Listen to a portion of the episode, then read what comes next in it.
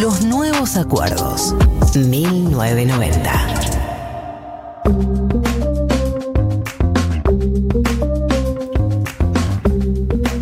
14.52, seguimos en 1990. Y vamos a entrar en el momento que estuve esperando desde que arrancó el programa, que es el perfil del de, eh, el protagonista de esta semana, el ministro de Economía, Martín Guzmán. ¿Por qué lo elegimos? Bueno, básicamente porque esta semana hemos cerrado un acuerdo, bueno, por hemos, nos referimos a una serie de personas que negociaron, no, nosotros que no hicimos mucho al respecto, eh, más que lobby por Twitter y por ahí por Instagram. Eh, acuerdo con acreedores privados que eh, sobre una deuda que principalmente dejó el gobierno de Mauricio Macri y que nos pesaba, nos pesa todavía mucho a la hora de planificar el país a futuro y las posibilidades de crecer. Martín Guzmán tuvo un rol clave en esto y también para entender el rol que tuvo eh, es súper interesante entender de dónde viene y cómo se formó para llegar a este puesto. Para empezar, eh, Martín es un tipo que viene del mundo académico, no es que viene ni del mundo empresarial, ni viene del mundo de las políticas públicas, de ocupar cargos, porque hemos hecho perfiles estas últimas semanas que hacemos el recorrido de la persona, pasó por tal cargo, por tal cargo, por tal cargo o por tal empresa. No, bueno, Martín, lo que vamos a explicar es todo lo que estudió estos años eh, y con quiénes estudió, que lo llevaron finalmente a el puesto del Ministerio de Economía. Para empezar, eh, Martín fue eh, ya de chico en la secundaria, era muy bueno en matemática, ganó Olimpiadas de Matemática, eh, representó al colegio en el exterior y, a pesar de que él es economista, originalmente empezó estudiando matemática, iba a ser matemático y parte, o sea, gran parte de la personalidad de Martín, que vamos a profundizar, tiene que ver con esta formación de matemático y de, la, la cabeza matemática, ¿no? La cabeza de ordenar, de planificar, de cuentas. Iba a estudiar matemática. Pero eh, la crisis del 2001 lo hizo repensar esa, esa, elección, repensar la carrera y decidió ahí encarar para, eh, eh, economía, para estudiar un poco lo que estaba pasando y un rol más social y no tan de números y cuentas alejado de la sociedad. Entonces, eh, creo que la, matemática lo define más como persona y la economía es como su, compromiso o, la misión. Porque se habla mucho de, la misión de Martín Guzmán de poner a la Argentina de pie. Esto es lo que él repite eh, off the record, on the record, en notas, a sus amigos. Tenemos que poner a la Argentina de pie.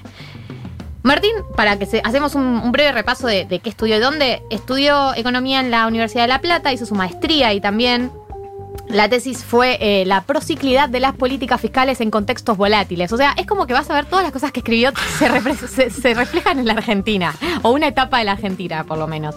Después hizo un posgrado en Brown, la Universidad de Brown en, Estados Unidos, una universidad súper prestigiosa, que se doctoró con una tesis que, se tituló Entendiendo las causas y los efectos de las crisis financieras. No sé si les suena esto de algún país.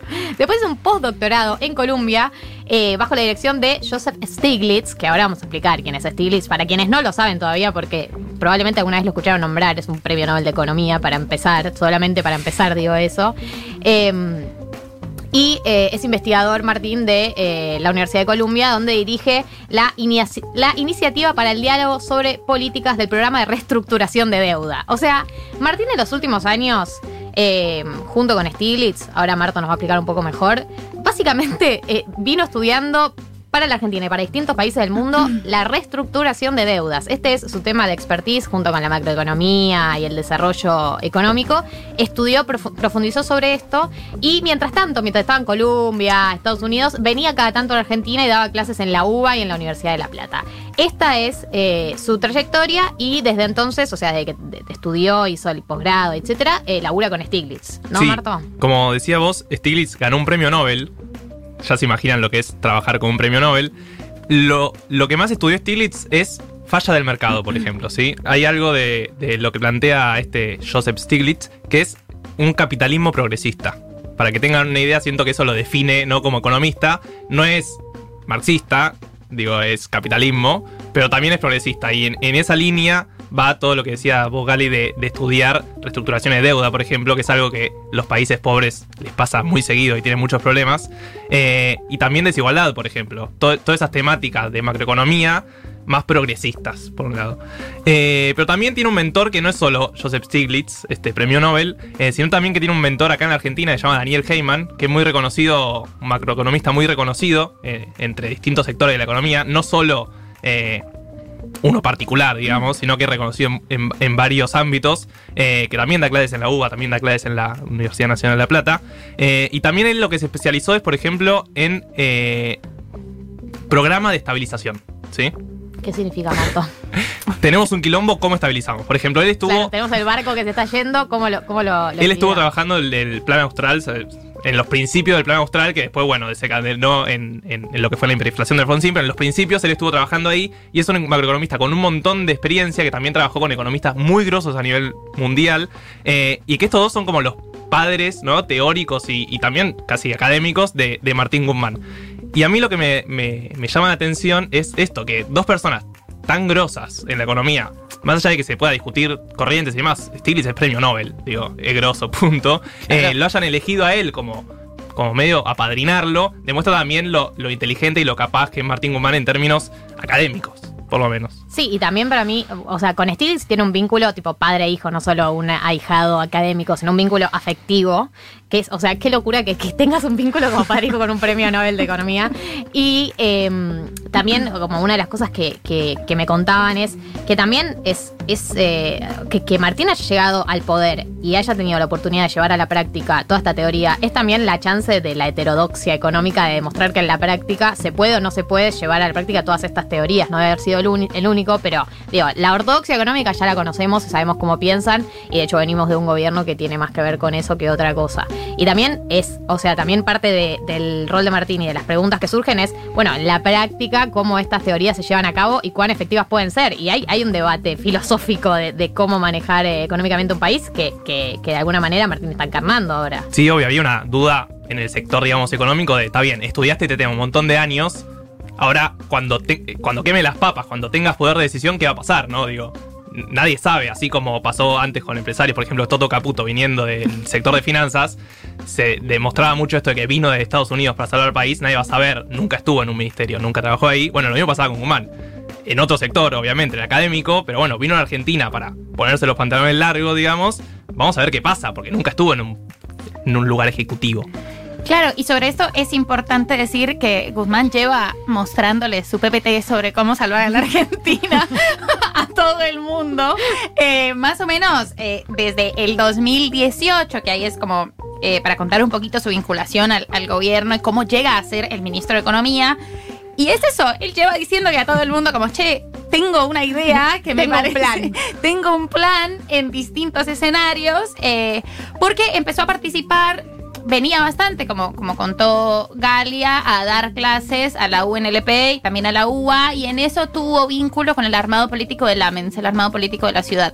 Se volvió como un asesor de, eh, económico de todo el proyecto de Lamens y a partir de eso le presentaron en el 2018 a los que iban a ser, pues los que se sonaba como candidatos, estuvo con Massa, estuvo con Rossi, estuvo con Solá, eh, mostrándoles el PPT con tengo, tengo la idea, eh, vengo estudiando esto hace un montón y me parece que descubrí aquí algo interesante para un plan económico de Argentina. Incluso el legislador porteño Juan Manuel Valdés tuiteó una de estas historias, pero después nuestras fuentes nos dijeron que había sido con muchas personas, pero fue que, claro, se sentaron eh, en un Martínez eh, de Avenida de Mayo, este pibe que había llegado, y es un pibe porque es bastante joven, que había llegado a Estados Unidos, dictaba clase, tenía como estos vínculos eh, con el armado de Lamens y que le contó exactamente lo mismo que hizo hoy. Entonces, que hizo esta semana y que lleva haciendo como su plan económico. Eso me parece que es bastante destacable. Así, eh, empezó a hablar finalmente por teléfono con Culfas y con Alberto se dice que tiene contacto telefónico y conversación constante telefónica hace más o menos un año.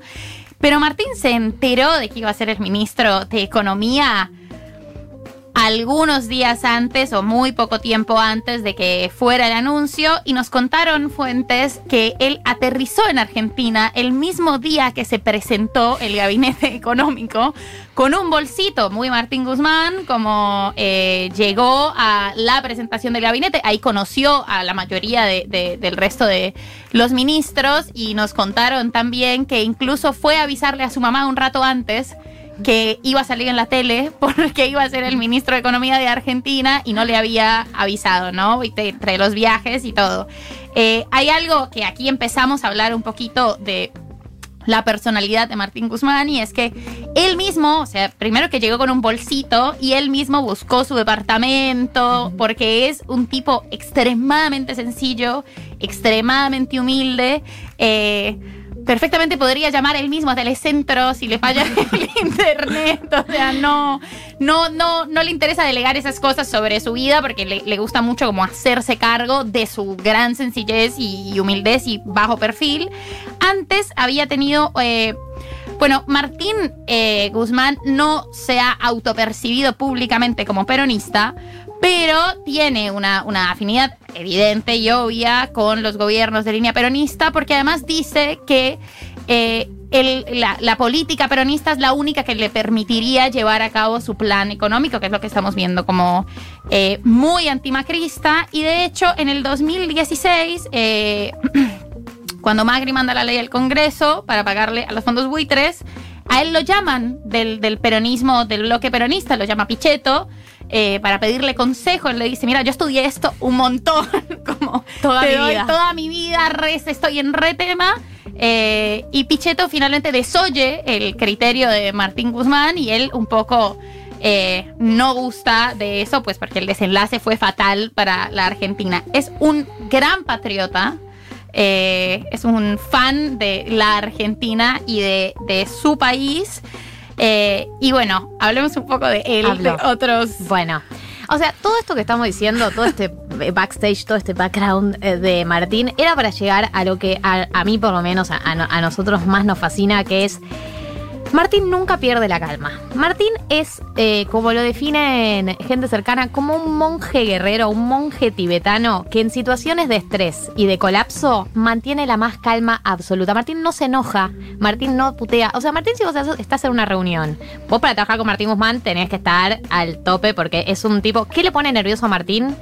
Eh, tomar decisiones sin tener toda la información disponible que tiene que tener. Ustedes imagínense un matemático muy organizado, prioriza, en discusiones todo el tiempo está organizando, bueno, vamos primero con esto, segundo con esto, tercero con esto. Un tipo que necesita tener todo ordenado en la cabeza. Entonces, para trabajar, le pone nervioso que no esté todo listo, toda la información que tiene que tener disponible para tomar una decisión. Entonces, pone que vos vas a una reunión, trabajas con Martín Guzmán y no trajiste lo que tenés que traer. No es que el tipo va a perder la cordura y te va a pegar un grito. Te va a decir o dulcemente o, hostilmente con, con un monosílabo. Ah, ah, ¿no está? Ah, ah, ¿no está esto que necesitaba? Ah, Eso. bueno. Eh, bueno, un ejemplo es cuando Martín explica, eh, tenemos un audio para mí que refleja bien este tono de Martín, que es cuando Martín habla, cuando Martín debería decir, tenemos un grupo de acreedores que son una manga de buitres que quieren sacarnos todo el dinero y fundirnos, que por ahí es algo que podríamos oír de Axel Kicillof, él eh, elige esta expresión para decirlo.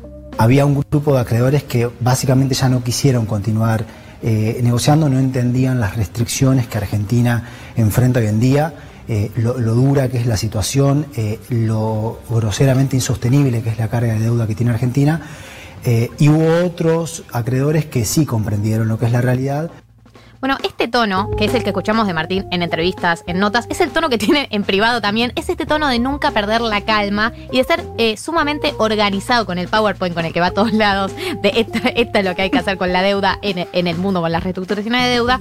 Y esa, esa rutina, ese tener todo organizado también lo aplica a su vida. Como por ejemplo, Martín organiza sus reuniones por minutos. Por ejemplo, tengo una reunión de 9.33 a 9.58, por ahí, por ahí dice. Cosas así.